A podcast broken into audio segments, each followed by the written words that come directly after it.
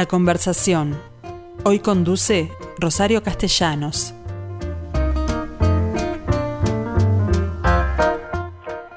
Bueno, gente, ¿cómo les va? ¿Cómo están pasando este maravilloso mediodía de otoño? Bueno, en realidad yo debo decirles que lo estoy pasando bien, más allá de que hoy me, me quiero ocupar de un tema que es parte de, de, las cosas que más me atraen y no puedo salir a cabalgar. En realidad no todos los caballos llevan herraduras en sus patas. Eh, en particular yo recuerdo que las que yo, los que yo montaba no lo tenían en la estancia de unos tíos míos, pero tampoco los que usaban para trabajar. De manera que cuando son necesarias, cómo se colocan y todo eso son preguntas que yo no puedo responder. Más allá de que en las películas del lejano oeste, que vi unas cuantas de ellas, aparecían muy frecuentemente ese espacio en el cual una persona, el alrededor del lugar, eh, se acercaba a la fragua, allí metía el, el, hacía las cerraduras de hierro y luego las colocaba en el caballo, tal cual hoy fueran estaciones de servicio, prácticamente para todos aquellos que atravesaban esa zona a caballo, ¿no? Más allá de que también lo eran las diligencias que tiraban los caballos. Pero les confieso que en nuestro país, en el Uruguay, yo no he visto nunca errar caballos. Sí monté caballo errado cuando los blandengues me prestaron uno para entrar en Montevideo cuando la celebración de los 250 años del natalicio de Artigas. ¿Qué les parece entonces si hoy le traslado todas estas dudas al doctor Patricio Guzmán, que es veterinario, que ha abierto en Canelones, en Canelón Chico, más concretamente, una escuela para hacer de este oficio de herradores un arte. ¿Qué tal, doctor Guzmán? ¿Cómo le va? Bueno, eh, buen día o buenas tardes, no sé si han comido, mm. pero acá acá esperando la, llamada que me había dicho que, íbamos a conversar un rato. Bien, eh, cuénteme, ¿por qué se deben herrar los cascos de los caballos?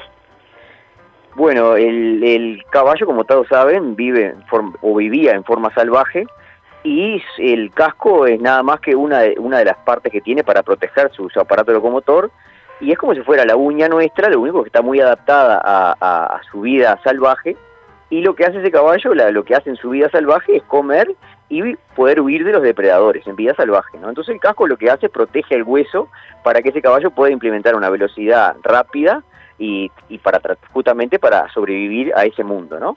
El tema es que el hombre lo domestica al caballo porque ve ciertas condiciones en él mm. y cuando lo empieza a domesticar lo empieza a usar, lo empieza a cabalgar, lo usa como herramienta de trabajo, lo usa como transporte. Hay una cantidad de cosas que el caballo sirve mucho para la evolución en, esa época. Y claro, el primer, el primer problema que ve cuando después que lo puede montar y lo puede empezar a usar es que ese casco, si lo usa mucho en terrenos duros, en terrenos abrasivos, ese casco se gasta y aparece la primera patología que se ve en casi todos los compendios de veterinaria y por una de las cuales empiezan también el, arte de la veterinaria, que es el desgaste excesivo del pie, que es la despeadura o espeadura, y le duele al caballo. Básicamente es como si nosotros nos comiéramos mucho la uña, queda sensible y, y bueno, y el caballo no puede caminar. Entonces la gente empieza a tratar de proteger esos pies, ese pie, ese casco, para que ese caballo durara un poco más y no tenía una vida útil muy limitada. Entonces, cuando en, empiezan a probar... En todo caso, estamos hablando de un oficio absolutamente necesario para quienes hoy utilizan el caballo, ya sea para una carrera, para un raído o simplemente para pasear. Es así, es por eso que usted eh, entiende que deben ser un arte este oficio y abrir una escuela para herradores. El tema seguro es que hacer el trabajo bien realizado requiere ciertos conocimientos de anatomía, de fisiología del pie, de manejo del material, manejo del hierro. Hay una cantidad de cosas que necesitan de un estudio previo y como usted lo dijo hoy en la, en la introducción, esto era una cosa que se hacía comúnmente, el, el herrero en, los pueblos, como usted decía en las películas, no solo hacía las herraduras, sino que hacía todas las herramientas que se usaban en la época. Aparte, llantaban los carros, una cantidad, una cantidad de cosas pues hacía que acá en Uruguay también se hacían, el tema que, bueno, se dejaron, hoy los pueblos están con las herrerías, están un poco abandonadas, pero en cada pueblo había una herrería. Yo soy de Santa Clara de Olimar, de 33, y había dos herrerías en, mi pueblo, y que hoy están abandonadas, justamente pasé el otro día por una, y ya no se usan más porque, claro, los caballos han perdido un poco el uso, más que nada los caballos que quedan es o para placer o para deporte. Entonces, ¿por qué se erran pero los caballos? Existe, el deporte existe las carreras, en varios escenarios este, que tenemos a lo largo y ancho del país, existe la práctica de llevar el caballo criollo por largas distancias en raíz, es decir, ¿esos caballos tienen que estar errados? Seguro, ahí va, ahí va el, tema de esto. Si el caballo no gasta excesivamente su casco, no necesita tener herradura. Entonces depende del uso que usted le dé, es el, el, que, que, requiera de herraje o no. El tema es que fisiológicamente su vida natural está hecha para que ese casco se gaste, porque ese casco siempre está creciendo. Todos los días va creciendo milímetros, milímetros, como la uña. Si usted no ah. se corta la uña, la uña sigue creciendo indefinidamente. Bueno, el casco le pasa lo mismo. El caballo al caminar se hace su propio desgaste, un desgaste fisiológico que mantiene su casco con esa siempre esa misma forma. El tema es que si lo gasta además le duele. Si nosotros colocamos una herradura, no lo desgasta, entonces ese casco crece y ahí empieza el trabajo del herrador, que es volver a recortar ese casco al nivel que necesita y volver a colocar la herradura si es necesario para el uso que le va a dar al, al equino. Es decir, usted está diciéndome que la herradura debe ser cambiada cada tanto, no es no se pone una sola vez, sino que hay cada tanto hay que renovarla. Seguro, ahí está el, el gran negocio de esto, es que el caballo usted lo compra, lo empieza a usar, si requiere herraduras, después que le pone herraduras, primero, cuando le coloca herraduras, ese casco pierde la dureza de esa suela que está adaptada para andar sin herraduras, y mm. como nosotros, nosotros si anda, usted agarra un indio de la selva que nunca usó zapatos, tiene una buena suela en el pie. Nosotros salimos a caminar por lo duro, no duele. Bueno, el caballo le pasa lo mismo. Después que lo empiezan a errar, esa suela queda más débil y después necesita herraje.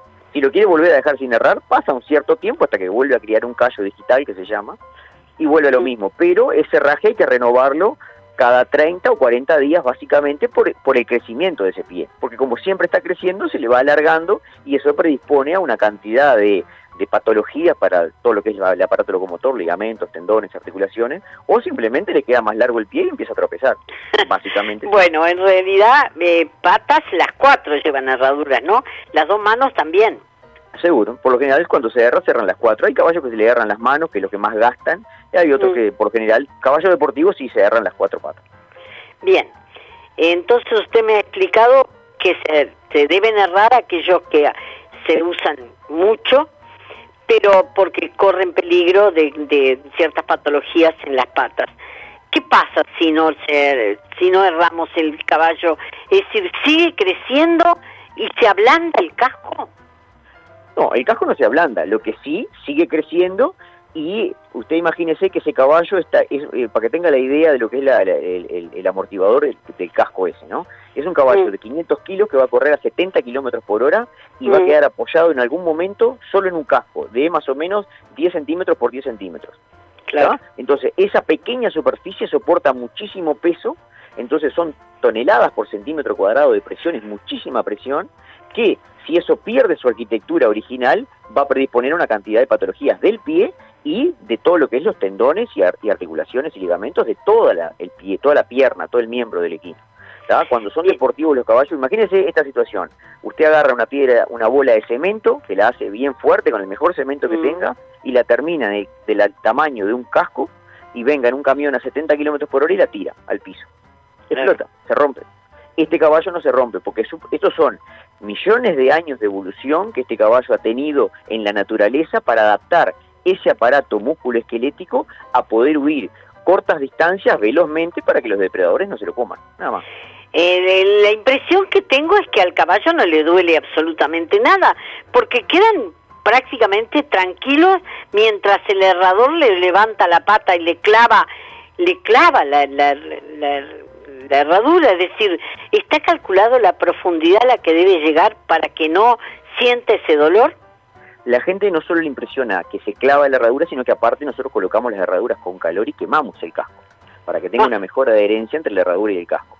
¿Qué pasa? Ese trabajo, primero que hay que saber hacerlo, hay que tener ciertos conocimientos de anatomía. El primero que puso en el, mundo, dicen que fueron los celtas, hace muchísimos mm. años.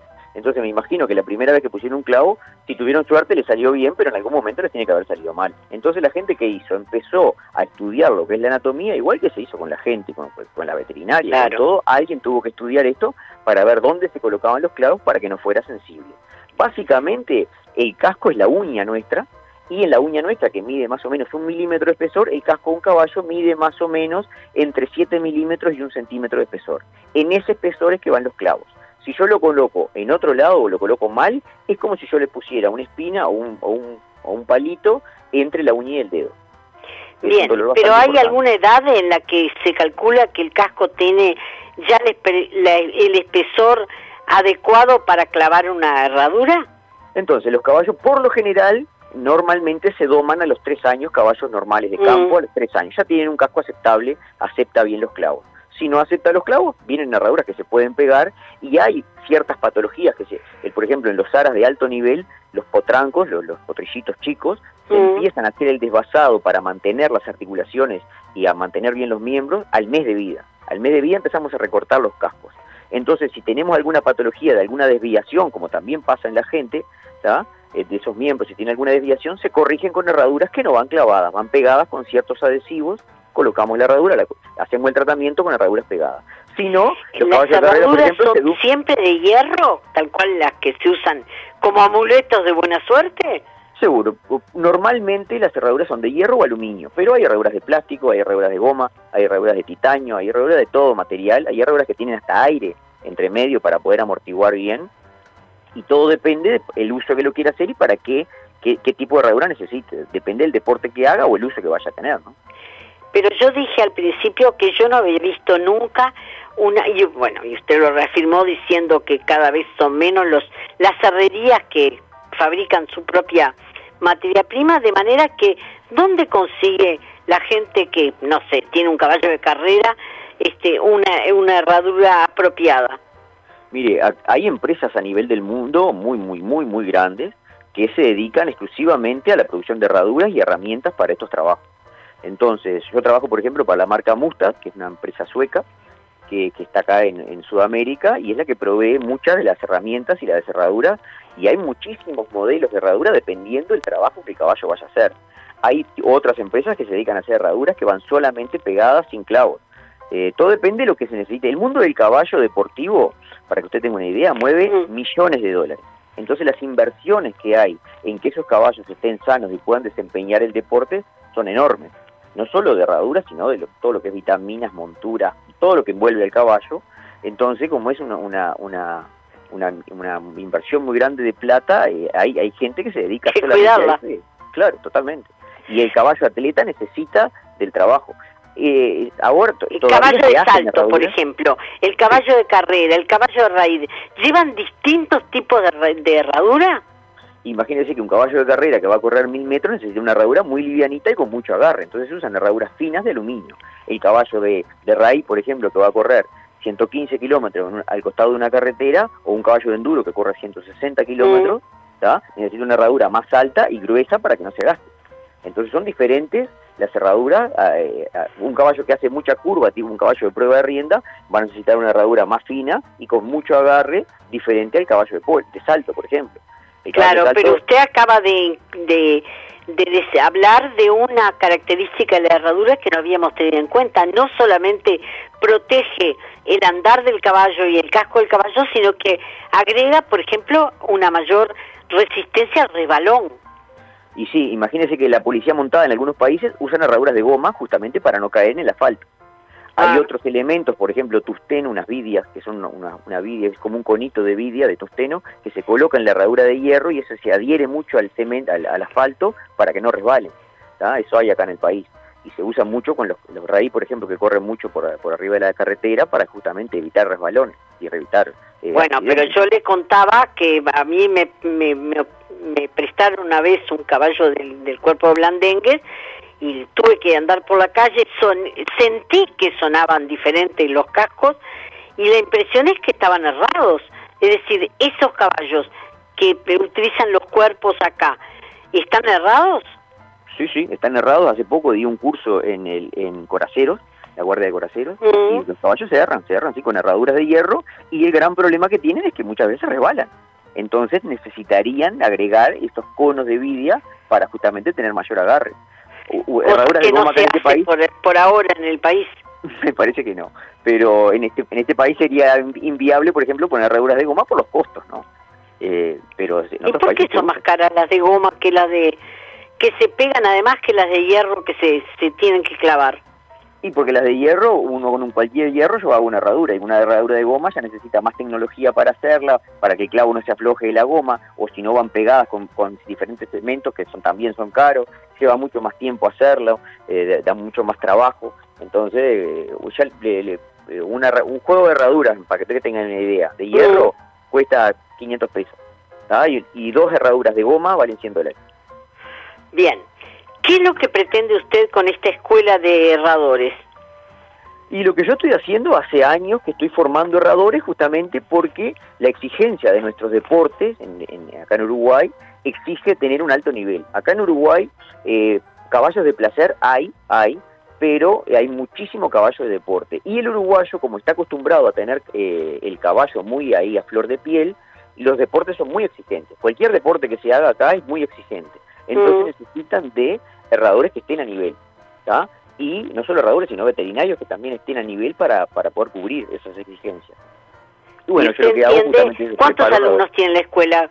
¿Va, va, ¿Va a haber efectivamente una generación de buenos herradores a partir de convertirlo en un arte, en un conocimiento particular para esta gente? Ya hay herradores de muy buen nivel acá en Uruguay, es más, hay herradores que han salido... ¿Hay herradores jóvenes? Sí, sí, casi todo. Ah, el tema, el tema, el tema del errador, primero, yo le, cuento una idea. Yo cuando empecé a errar, primero, para ser buen errador, primero había que ser veterano. Y después, mm, el mejor errador de todos, Y después, el mejor errador de todos era el finado fulano. Entonces era muy caro ser buen errador. Había que morirse para que la gente reconociera el trabajo. Entonces, ¿qué pasa? Hoy en día, porque eso se pasaba de generación en generación y necesitaba de muchísima experiencia para llegar a adquirir el conocimiento. Hoy en día hay universidades como en todos lados, hay escuelas de erradores en todo el mundo, se transmite conocimiento, se estudia y justamente como es un trabajo físico, la gente joven es la que más aprovecha. Claro. Yo por, por suerte tengo eh, cada vez más jóvenes vienen, cada vez vienen muchachos de 17, 18 años, entonces tienen toda la vida por delante para hacerlo. Antes venía gente ya veterana que claro, el cuerpo después no los acompaña. Entonces cuando saben, terminan, empiezan a trabajar, eh, es un trabajo físico bastante exigente, ¿no? ¿En qué consiste ese trabajo físico, por ejemplo? Y bueno, yo tengo que sostener el pie del caballo, lo coloco entre mis piernas y ahí eh, tengo que quitarle la herradura, corto el exceso de casco que tiene y vuelvo a clavar. Eso me lleva entre una hora y una hora y media de estar agachado. ¿Con qué se corta el exceso? Porque las uñas con un alicate se resuelven. Pero no sé esto que es redondo, ¿cómo hace para cortarle el exceso del se corta con un alicate, Se corta con un alicate también, pero un poco más grande. O puede ser con un cuchillo. Pero es redondo. ¿Lo tiene que hacer en toda la superficie o solamente en el lugar donde va la herradura? Se corta el lugar donde va la herradura, que se llama la muralla, que sería la uña, se corta de forma plana con una tenaza, con un alicate, para que vuelva a quedar en... Se la saca tipo rodaja, porque el casco crece hacia abajo, alargándose. Entonces le va sacando tipo rodajas de casco, que el, el crecimiento que tiene. Claro, pero el, el casco que usted llama, que yo lo veo como eh, redondito, usted me dice que la parte uña en sí, donde va clavada la herradura, no es todo el casco, no es toda la superficie del, animal, de la pata del animal. El caballo, cuando está, el caballo cuando está apoyado en el piso, lo que usted ve alrededor, el casco en sí, eso se le mm. llama muralla. Esa muralla tiene forma de un cono truncado. Un cono, ah, eso y eso va a crecer desde el pelo hacia abajo, en forma hacia abajo. Entonces el caballo supuestamente se va a ir estirando, se va a ir creciendo el caballo, vamos a decir. Mm haciéndose más alto. Sí, exactamente. Entonces yo el exceso ese que tiene, yo lo voy a cortar tipo rebanada, saco el exceso que tiene, si creció la parte de delante un centímetro y la de atrás un centímetro, saco toda una rebanada de un centímetro y vuelvo a colocar la herradura a la distancia que tenía originalmente desde el pelo hasta, hasta donde termina el casco. Bien, en la escuela que usted ha abierto allí en Canelón Chico, eh, ¿enseña a poner cualquier tipo de herradura o fundamentalmente la que se coloca de hierro en nuestro país con clavos? No, no, colocamos, hacemos. Eh, ahí tenemos, ahí, tengo un curso básico de tres días que ese sí se dedica solamente a mejorar los aspectos de la gente que ya tiene algo de práctica o al que quiere empezar en el tema y no está decidido si le gusta o no, es para empezar de buena manera y eso sí hacemos solo herraduras de hierro con clavos. Tengo otro curso, que es un curso un poco más eh, profesional, que le llamo yo, que son tres meses, que ahí sí hacemos eh, reconstrucción de cascos con acrílicos, se pegan las cerraduras, hay eh, diferentes tipos de pegamento, diferentes tipos de silicona. Eso, eso le hacemos, es, mucho más intensivo el curso y más largo, entonces da tiempo a ver otra cantidad de cosas que en el curso básico de tres días no se ven. Doctor Guzmán, si entre la gente que nos está escuchando, alguno eh, quiere hacer este curso, ¿cómo hace? ¿Está en este momento funcionando la escuela? Y mire, ahora estamos eh, estamos parados por el tema de que claro, se la pandemia. seguro, por la pandemia, supuestamente en mayo volvemos a arrancar. Y sí, sí, Pero te está aprovechando para inscribir gente, por ejemplo. Sí, sí, yo los cursos están están abiertos y estoy haciendo cursos básicos, uno cada mes y medio más o menos. Mm. Y tengo el curso de tres meses que ya empezó y después va a haber otro curso de tres meses en septiembre. ¿Y estos cursos cómo los da? ¿En forma virtual? Eh, la parte teórica ahora la estoy haciendo virtual, pero después no, después cuando se abra ahora en mayo. Claro, se va a agarrar caballos en, eh, y va, a utilizar el conocimiento en la práctica con caballos de verdad.